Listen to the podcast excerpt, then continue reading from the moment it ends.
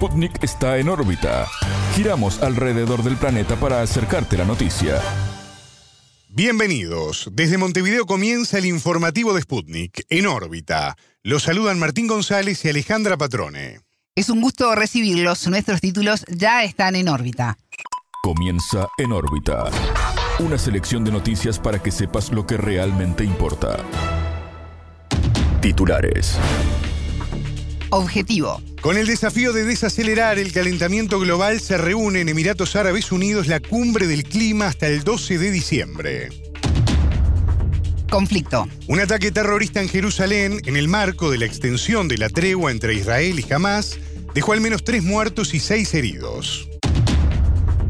Discusión. En Perú señalaron al gobierno por mantener una posición ambigua ante la posibilidad de que el expresidente Alberto Fujimori sea excarcelado. De regreso. Estados Unidos y China se comprometieron a reanudar los intercambios militares de alto nivel. Despedida. Diversos líderes mundiales lamentaron la muerte de Henry Kissinger, exsecretario de Estado de los Estados Unidos.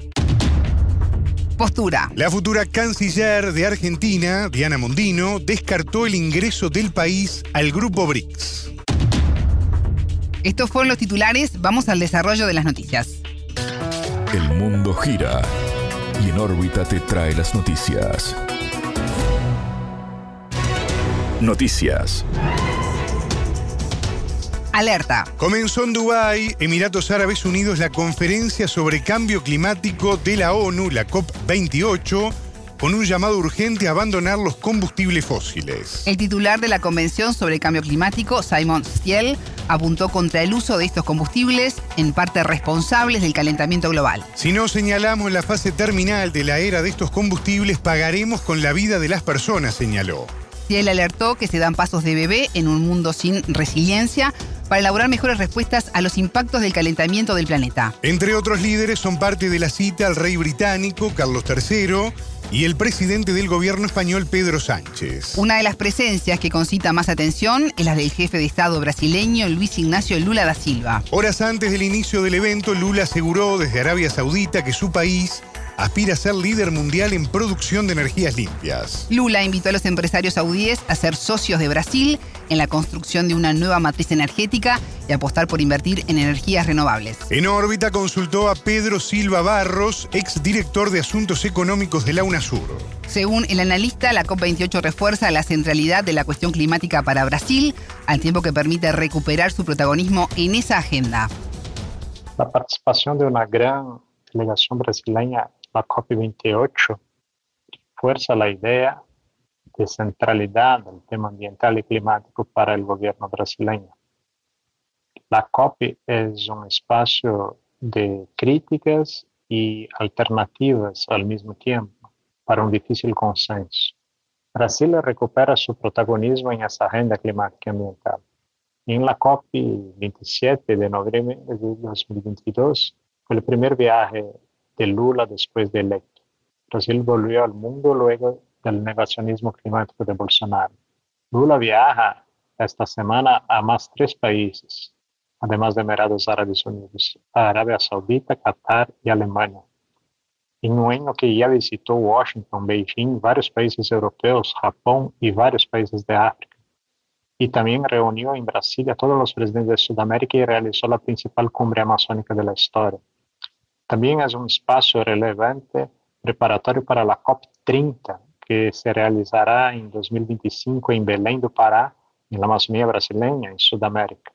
Brasil hará un balance crítico de la aplicación del Acuerdo de París establecido en la COP21 de 2015, respaldará el compromiso de mantener la temperatura media global en 1,5 grados centígrados encima de los niveles preindustriales y exigirá recursos eh, para reparaciones y una justa transición para los países en desarrollo.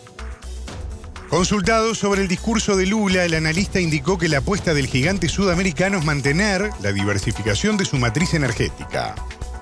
La apuesta brasileña es mantener la diversificación de su matriz energética, ampliando hidroeléctricas, nuclear, petróleo y gas, y usar el potencial de energías limpias como solar y eólica que han ganado fuerza en los últimos años. Hay mucha complementariedad con Arabia Saudita, que tiene fuerte concentración en hidrocarburos, pero un enorme capital acumulado para financiar la transición energética en otras partes, especialmente las de gran potencial, como es el caso de Sudamérica. Lula declaró que su viaje a Riyadh busca atraer inversiones y abrir mercados. Eso todo puede ayudar a la integración energética en Sudamérica y el debate sobre un mercado sudamericano de energía, que fue mencionado por Lula en la reunión de los 12 presidentes de la región en el último 30 de mayo. Silva se refirió al pedido del presidente de Brasil durante su visita a Arabia Saudí para que este país ayude a fortalecer el Banco de los BRICS. La agrupación BRICS ha realizado un movimiento muy audaz, atrevido, al incorporar varios nuevos países en 2023, que ingresarán ahora en 2024.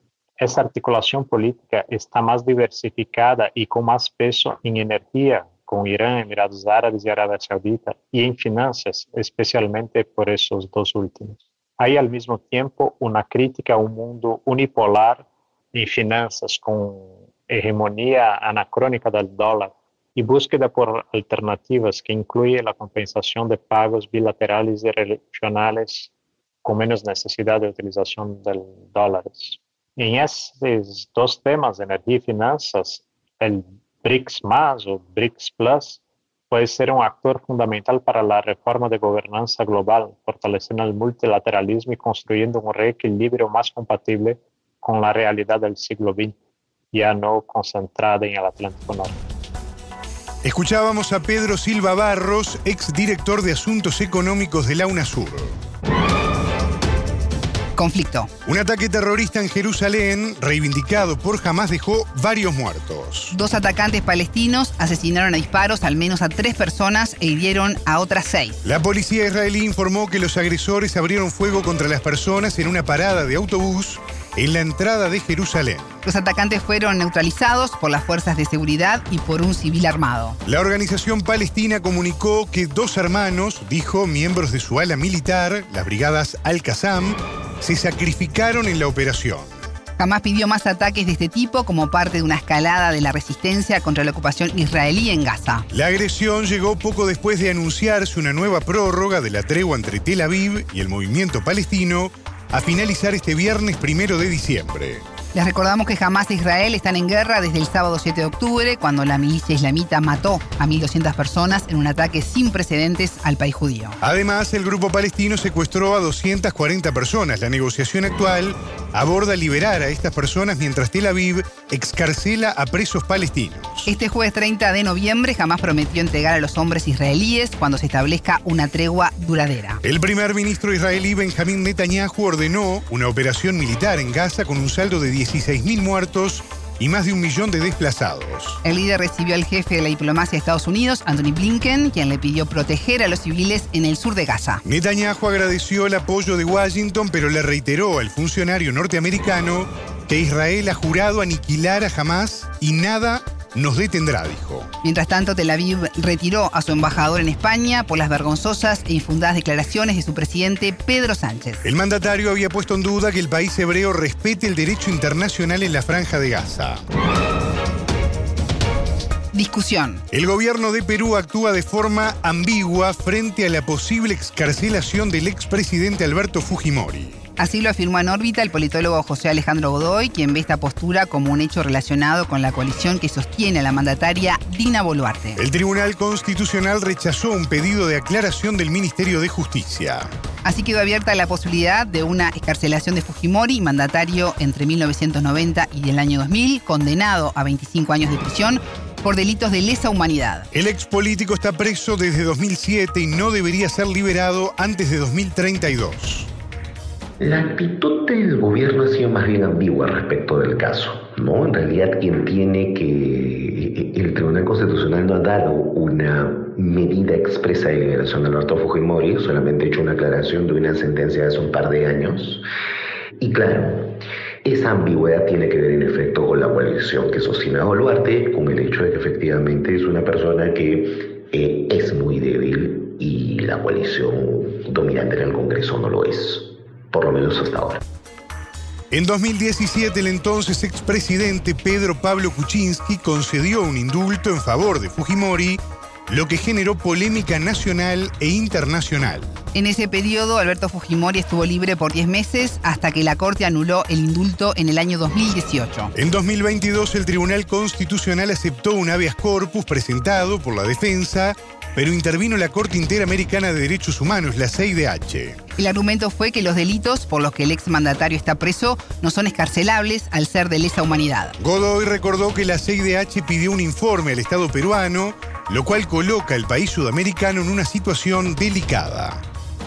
Ya la Corte Interamericana de Derechos Humanos ha pedido y ha solicitado eh, un informe al Estado peruano respecto a este tema, ha pedido a las víctimas, lo cual va a poner al Estado peruano en una situación bien complicada.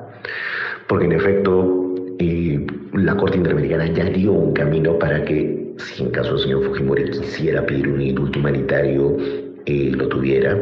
Y ese camino tiene que ver incluso con pedido de perdón a las víctimas, pago de reparaciones civiles, cosa que ni Fujimori ni su grupo político quieren admitir o hacer, ¿no? O sea, hasta hace muy poco tiempo ellos seguían jugando con la carta de que Fujimori fue mal condenado, ahora básicamente el, discurso es eh, ya fue suficiente, tiene que salir, ¿no?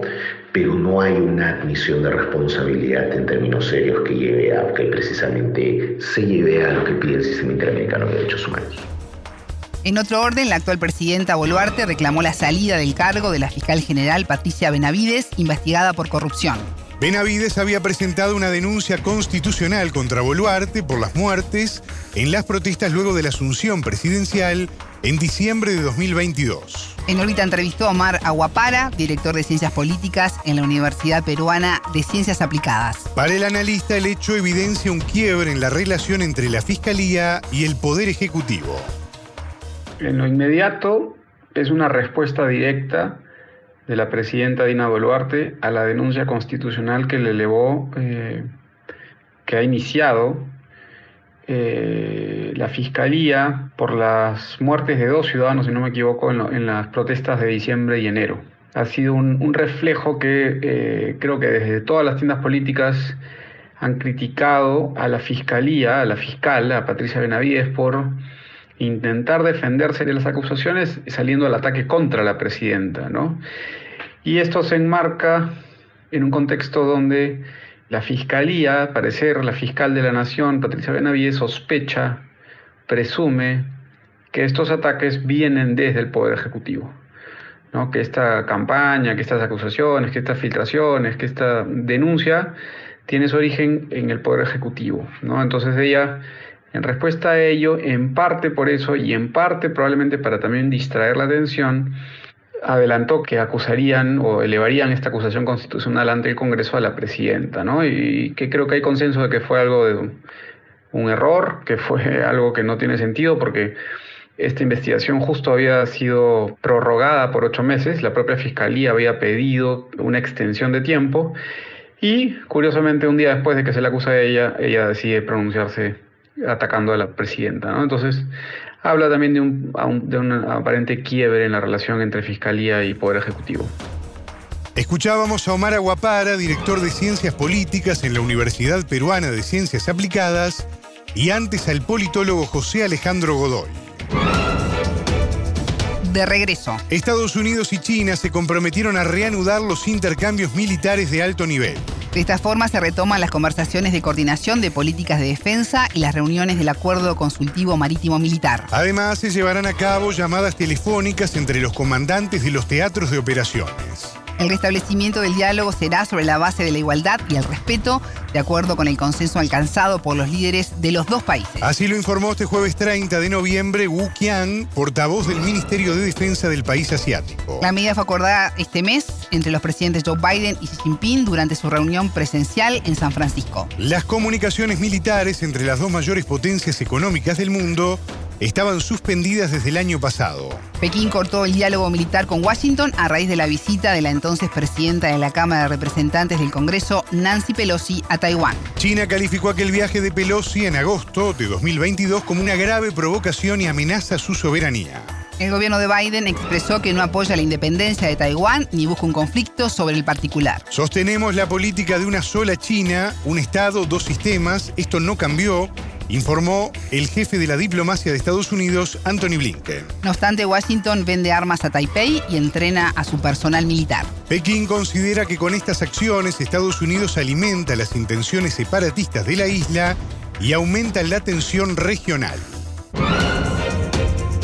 Despedida. Diversos líderes mundiales expresaron sobre Henry Kissinger, exsecretario de Estados Unidos, fallecido a los 100 años. El presidente ruso Vladimir Putin resaltó la figura de un destacado diplomático, un estadista sabio y previsor, dueño de un merecido prestigio en el mundo. El mandatario chino Xi Jinping expresó su profundo pesar ante el deceso de un estratega de talla mundial, dijo, y viejo y buen amigo del pueblo chino. Sí enfatizó la contribución histórica de Kissinger a la normalización de las relaciones entre Pekín y Washington hace medio siglo. La presidenta de la Comisión Europea, Ursula von der Leyen, declaró que la estrategia y la excelencia de Kissinger formaron la política global en el siglo XX. Sin embargo, otras voces fueron críticas con la figura del diplomático. Por ejemplo, el embajador chileno en Estados Unidos, Juan Gabriel Valdés. Murió un hombre cuyo brillo histórico no consiguió jamás esconder su profunda miseria moral, escribió a través de la red social X. Kissinger estuvo vinculado a los golpes de Estado y a las dictaduras militares de países sudamericanos en la década de 1970 entre estos Chiles, Argentina y Uruguay. Fue jefe de la diplomacia del país norteamericano entre 1973 y 1977 durante los mandatos de Richard Nixon y Gerald Ford. Se le reconoce por su rol en la política exterior de Washington durante la Guerra Fría con Moscú. En 1973 recibió el Premio Nobel de la Paz por haber contribuido a una tregua temporal en la Guerra de Vietnam.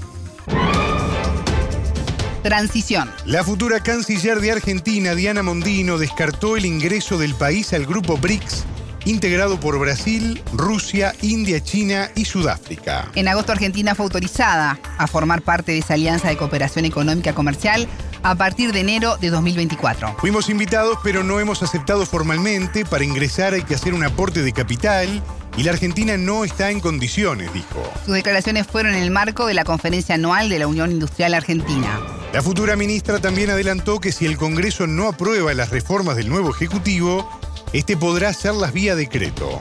Mientras tanto, avanzan las negociaciones para definir el gabinete del presidente electo, Javier Milei, quien asume el domingo 10 de diciembre. Este jueves 30 se reunió con la ex candidata y ex ministra de Seguridad, Patricia Bullrich, y oficializó a Luis Caputo como titular de Economía. Caputo y Bullrich fueron ministros durante el gobierno de Mauricio Macri, líder de la coalición Juntos por el Cambio, quien también se encontró con Milei. En diálogo con Sputnik, el politólogo Carlos Fara manifestó que, junto a Cristina Fernández, Macri es una de las personas más astutas de la política argentina es un Macri que se enfrenta con un personaje sin experiencia política, en el caso de Milei.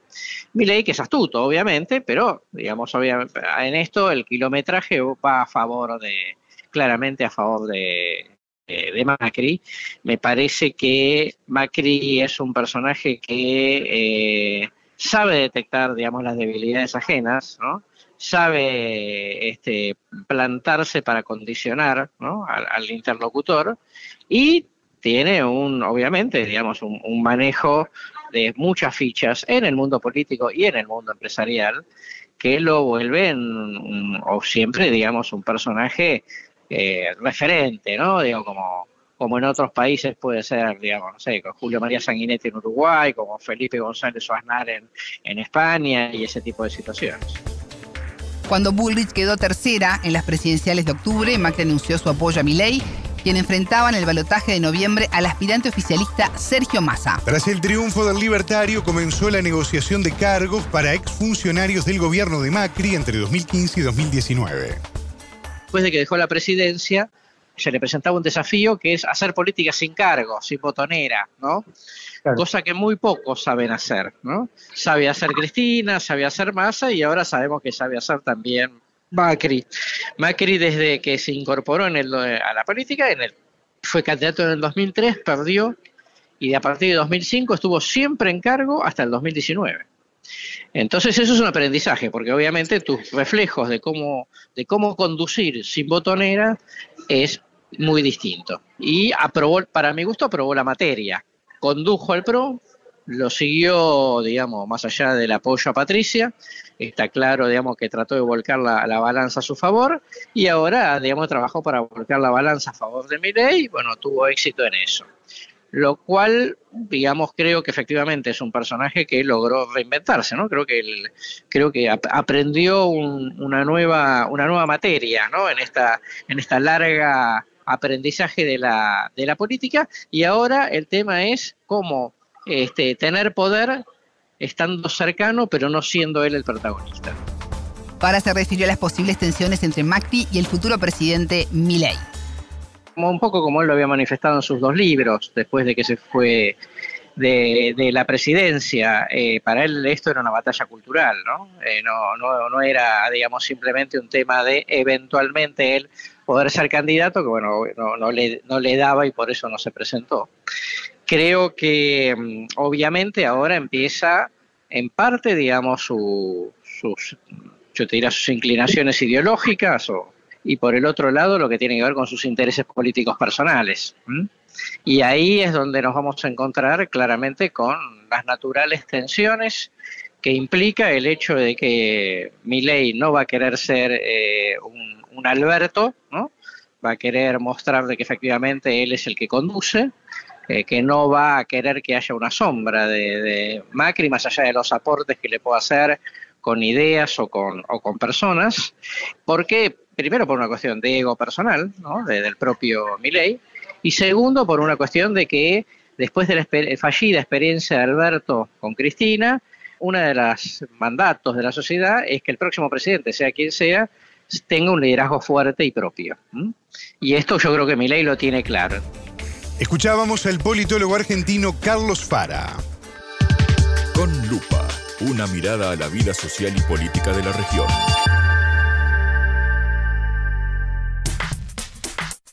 Se viene el verano, Martín, en el hemisferio sur. Vamos ahora a hablar de uno de los destinos más destacados para vacacionar en América Latina. Estoy hablando nada más y nada menos que de República Dominicana. Una muy buena idea. Vos decías recién se viene el verano, yo agregaría al fin. Totalmente, lo estamos deseando y yo quiero, cerca de las vacaciones, imagínate, este contacto que vamos a tener me encanta. Eh, vamos a conectarnos con un periodista especializado en turismo, Salvador Batista, director del medio digital Recorriendo con Salvador y vicepresidente de la Asociación Dominicana de Prensa Turística. ¿Quién mejor que él? Salvador, bienvenido, ¿cómo estás? No, gracias por la invitación y Martín y Alejandra, feliz realmente de compartir desde la República Dominicana todas las informaciones que se han producido precisamente en el ámbito turístico en el país. Salvador, el gusto grande de saludarte. El ministro de Turismo, David Collado, dijo que se espera cerrar este año con ingresos de más de 10 mil millones de dólares por turismo. El año pasado fueron 8 mil millones. Dijo que el objetivo es recibir 10 millones de visitantes este año. Estamos hablando de cifras realmente muy fuertes, ¿no? Eso que a veces se dice el turismo como la gran industria sin chimeneas, ¿no? ¿Qué te parecen estas cifras? ¿Cómo lo ves? Bueno, así mismo es, y de acuerdo no solamente a la información es dada por el ministro de Turismo David Collado aquí en la República Dominicana, sino también las cifras oficiales del Banco Central de la República Dominicana señala que solamente hasta este mes ya se ha recibido en la República Dominicana cerca de 8.5 millones de visitantes. Sería en este caso 6.5 de visitantes que llegan a conocer diferentes atractivos turísticos de la República Dominicana y el restante es de visitantes que llegan vía crucero, es decir, cruceristas que pasan la mañana y parte de la tarde y la noche en la República Dominicana y luego regresan al crucero para visitar otros destinos. Son cifras realmente muy significativas, ya que desde hace aproximadamente el 2019, 20 y 21 recibíamos cerca de 6 a 7 millones de visitantes extranjeros y ya sería un récord, no solamente para la República Dominicana, sino también para muchos de los países, en comparación con muchos de los países del Caribe, que apenas reciben 2 o 3 millones, como es el caso de Cuba y otros similares al, al, al, destino el Caribe República Dominicana. Realmente ha sido un logro, hay que reconocer. Se han hecho muchos esfuerzos, sobre todo por el sector privado, que es que podemos decir directamente que es el que proporciona los recursos para construir hoteles y complejos turísticos en la República Dominicana y el gobierno lo que es da la ayuda, eh, digo yo, logística y de reglamentos y leyes para que esas, esas construcciones se realicen. Es decir, que esto ha sido una combinación entre el sector público y privado para lograr esos objetivos. Son cifras realmente importantes. Salvador, si hablamos de República Dominicana, automáticamente pensamos, por lo menos yo, no sé, Martín, en, la, playa, ¿no? Uno ya, ya está metido allí. ya lo imaginamos a Salvador. yo estoy con los pisitos en el agua, no sé ustedes. no sé los oyentes, acompáñenme en, este viaje, está muy bueno. Pero también hay otras ofertas de turismo, ¿no? Pienso, por ejemplo, el histórico, en lo gastronómico. Y leyendo el portal que dirigís, recorriendo con Salvador, me encuentro que República Dominicana está creciendo ¿no? Su turismo en salud. Contanos más sobre esto. También, eso es verdad. Por ejemplo, siempre se ha enfocado la República Dominicana en lo que es el sol y la playa, como es un país tropical en el Caribe, pero realmente somos mucho más que eso. Somos cultura, somos tradición, somos historia, somos gastronomía y ahora este nuevo renglón que es el del turismo médico, donde muchas personas no solamente vienen a disfrutar de lo que ofrece el país, sino también hacerse algún tipo de operación o, o tratamiento médico. Y eso ha crecido bastante, bastante, sobre todo por la cantidad de visitantes desde Canadá y desde Estados Unidos. Mayormente son dominicanos que residen fuera del país y aprovechan ciertas coyunturas para venirse a hacer algún tipo de procedimiento. Aquí les saldría mucho más económico el tema del peso en comparación con el dólar y con el euro, pero también está el tema de que muchas, muchos centros se han especializado y tienen un, una matiz o podemos decir, tiene ya un aval internacional que eso le da mucha credibilidad al país y a los centros médicos donde las personas vienen a hacerse procedimientos. Están así que se habla de más de 13 mil millones de dólares que está generando este tipo de, iniciativas o de turismo médico en la República Dominicana. Y algo e, a, esto se le suma también que cuando tú sales de algún tipo de procedimiento, sea odontológico, sea de, de, una cirugía estética, por ejemplo, hay centros y casas de albergue que son donde te, te dan todo, eh, todo el seguimiento durante una o dos o tres semanas, que también eso se le suma a la oferta turística médica, pero también a la oferta de la empleomanía. Porque es bueno señalar que ahora mismo en la República Dominicana nosotros vivimos de directo e indirectamente, son más de 500 mil em-, directo que genera el sector turístico, que es una cifra bastante grande en comparación con, con los países del Caribe y los puntos donde más turistas está recibiendo la República Dominicana es la zona este del país, específicamente Bávaro y Punta Cana, que es quizá lo que más se conoce a nivel internacional. Está la zona norte, que es Puerto Plata, y la zona sur, donde está Pedernales, que es un nuevo destino que poco a poco se está construyendo y se espera ya para el año que viene que sea un boom a nivel internacional porque se están construyendo más de 2.500 habitaciones y de diferentes cadenas hoteleras tanto nacionales como internacionales. Es decir, que es, lo que se ha buscado ahora es la diversificación y ampliar, no solamente enfocarnos en la parte este con Bávaro Punta Cana, sino también darle otros atractivos que tiene la República Dominicana, aparte de Sol y Playa y aparte de ese destino tan buscado, que recibe, porque es bueno aclarar, un ejemplo, Punta Cana a nivel de los 10 millones que se espera para este año, se, tienen eh, ya planificado que ellos, a través del Aeropuerto Internacional de Punta Cana, esto va a recibir la mitad de la cantidad de los dominicanos, de los, perdón, de los extranjeros que van a llegar a la República Dominicana. Es decir, que está entre 5 a 6 millones de visitantes van a entrar por el aeropuerto de Punta Cana. Salvador, eh, hablando de todo un poco vinculado a este tema, de repente aspectos menos felices, ¿no? Que, que los que venías dando o datos menos atractivos, pero que también está bueno subrayar. Hace 15 días, tengo entendido, el país sufrió fuertes lluvias que provocaron desastres como la muerte de más de 20 personas. ¿Cómo afectó esto al sector turismo? Estamos hablando de que hay mucha gente vinculada directa e indirectamente, como tú decías, a esta industria sin chimeneas, como decíamos en la apertura, pero también a los propios turistas, ¿no? Sí, claro, es bueno aclarar eso. Un ejemplo, cuando sucedió el desastre natural, realmente fue mayor, se enfocó mucho en una gran parte del sur del país y del centro de la ciudad de Santo Domingo. Por ejemplo, las zonas turísticas como es la zona norte, donde está Puerto Plata, y la zona este, donde está Bávaro, Punta Cana y Catcana, no sufrieron ningún daño y están que en ese durante ese proceso que fueron dos o tres días de muchas de mucha agua en esos destinos no hubo ningún tipo de, de, cambio climático desfavorable. Era sol y playa en cada uno de los lugares. Por lo que si nos vamos a evaluar realmente la situación fue en un pequeño, una pequeña parte sur del país, incluyendo Santo Domingo, y en, la, en las zonas mayormente eh, periféricas de la, de, Santo, de, de la ciudad capital. Realmente no sucedió ningún tipo de desastre, gracias a Dios, en las dos partes donde más reciben una gran cantidad de turistas, que es la parte norte del país, detallando que está Puerto Plata, Sosúa y Cabarete, y en la parte este del país, que está Bávaro, Punta Cana, La Romana y el destino eh, Capcana. Realmente esos dos puntos del país no sufrieron ningún tipo de, situación así eh, climatológica, solamente fue la parte sur y el centro de Santo Domingo. Realmente ahí tuvimos, ejemplo, hay que lamentar lo, sucedido, pero en la otra parte está que no llegó a estos puntos tan interesantes y tan importantes para la economía dominicana, que son las zonas turísticas del país. Salvador, antes de pedirte, quiero decirte que nos contó un pajarito que estás viajando hacia Punta Cana, así que nos debemos otro contacto para los próximos días para poder ampliar este destino. ¿Te parece? Sí, no, no, claro, claro, y estamos a sus órdenes aquí en la República Dominicana.